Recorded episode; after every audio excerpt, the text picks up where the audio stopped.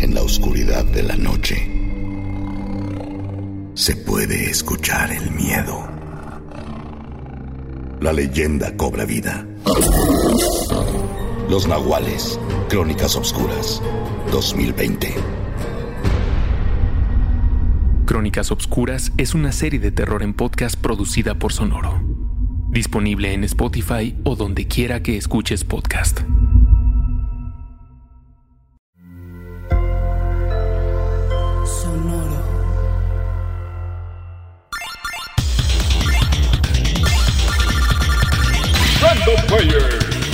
El archivo histórico y cultural del gamer. A pesar de que Microsoft no ha ganado alguna de las guerras de consolas en ninguna generación, sigue sin quitar el dedo del renglón, pues es un negocio muy lucrativo, y compitiendo para ganar, esta vez presenta Xbox Series X.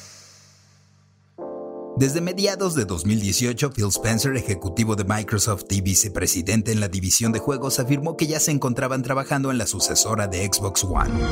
El nombre clave Scarlett empezó a circular al poco tiempo, así como los apelativos Anaconda y Lockhart lo que hizo sospechar a muchos que habría dos versiones de su próxima máquina de juegos. En la convención E3 de 2019 se confirmó la existencia del proyecto Scarlett durante la conferencia de la marca y fue revelada su apariencia por primera vez con el nombre de Xbox Series X en los Game Awards el 12 de diciembre de 2019, con un memorable video en el que se cerraba con la frase Dale poder a tus sueños y se indicaba que estaría disponible a finales de 2020. Su aspecto recordaba al de una computadora mini torre de escritorio, un monolito rectangular color negro que se podía colocar vertical u horizontalmente, y con ranura para discos físicos, Blu-ray 4K Ultra HD, en su afán por no usar números en el nombre ya que sería el Xbox 4 y quedaría por debajo del PlayStation 5, al menos en la percepción de la gente, Microsoft optó por una nomenclatura que generó más confusión, Series X, incluso aumentando las ventas de Xbox One X, pues la gente se fue con la finta de la X.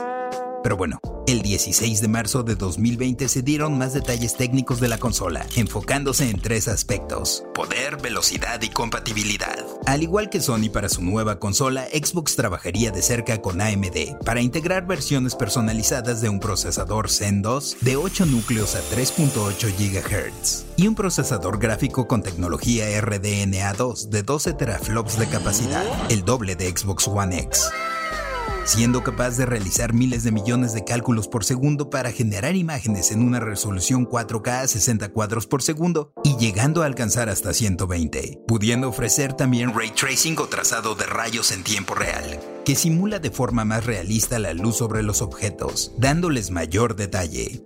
Para un acceso más rápido a la información, la consola contaría con una arquitectura también personalizada, para aprovechar una unidad interna de un terabyte de estado sólido NVMe, acelerando los tiempos de carga y ofreciendo a los desarrolladores prácticamente acceso inmediato a los recursos del juego. Aquí hay preocupaciones de espacio, pues por ejemplo Forza Motorsport 7 pesa alrededor de 120 GB para Xbox One.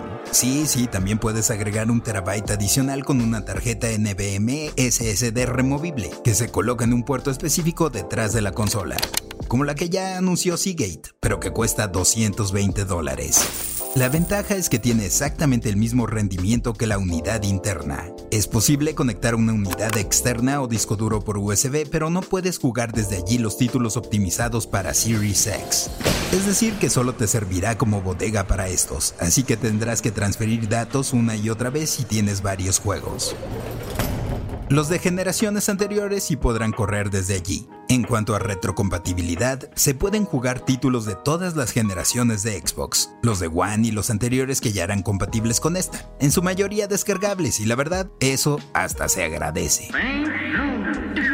Más especificaciones se darían a conocer durante la Game Developers Conference o E3 2020, pero los eventos no se llevaron a cabo debido a la pandemia de COVID-19. Y tuvimos que esperar al 23 de julio para ver más de los juegos que estarían disponibles para la consola. Se presentaron con video en línea avances de State of Decay 3, Forza Motorsport, About, Everwild, El Fantástico Medium y Halo Infinite. Del cual por cierto hicieron mucha burla, pues en el gameplay mostrado, 4K a 60 cuadros por segundo, las cosas no se veían tan bien. Especialmente el rostro de uno de los personajes lucía plasticoso y sin mucho detalle, hasta ridículo, palideciendo al compararlo con Joel de The Last of Us 2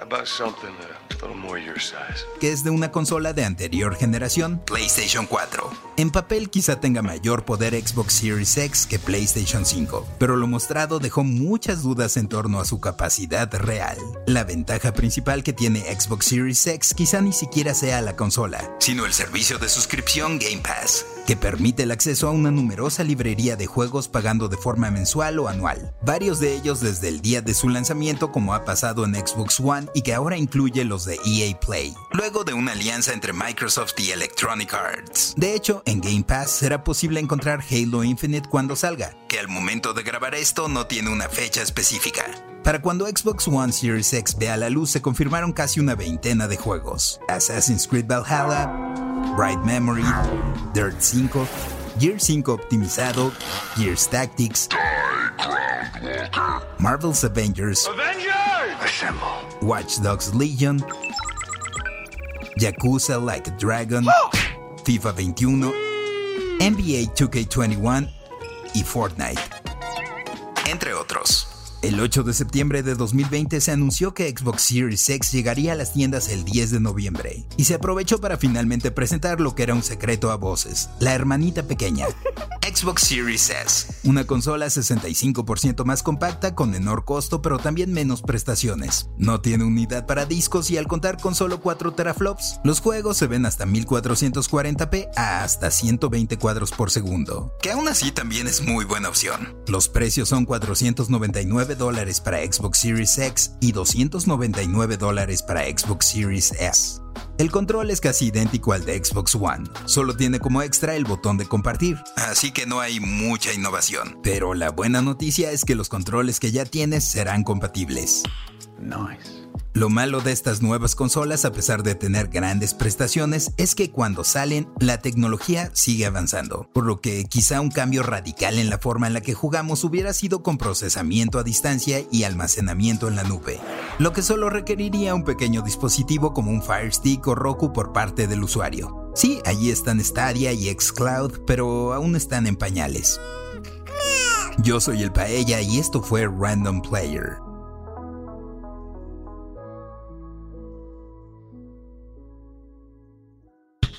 Random Player es un podcast original de Sonoro, disponible en cualquier plataforma donde escuches tus podcasts.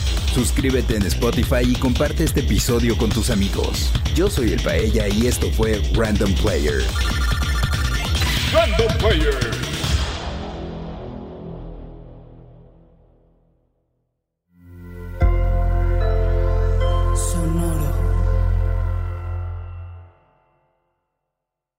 Sick of being upsold at gyms?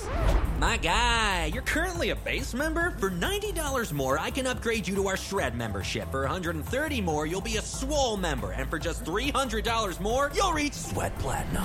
At Planet Fitness, you'll get energy without the upsell. Never pushy, always free fitness training and equipment for every workout. It's fitness that fits your budget.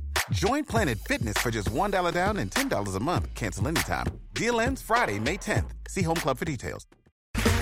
Okay, round two. Name something that's not boring. A laundry? Ooh, a book club.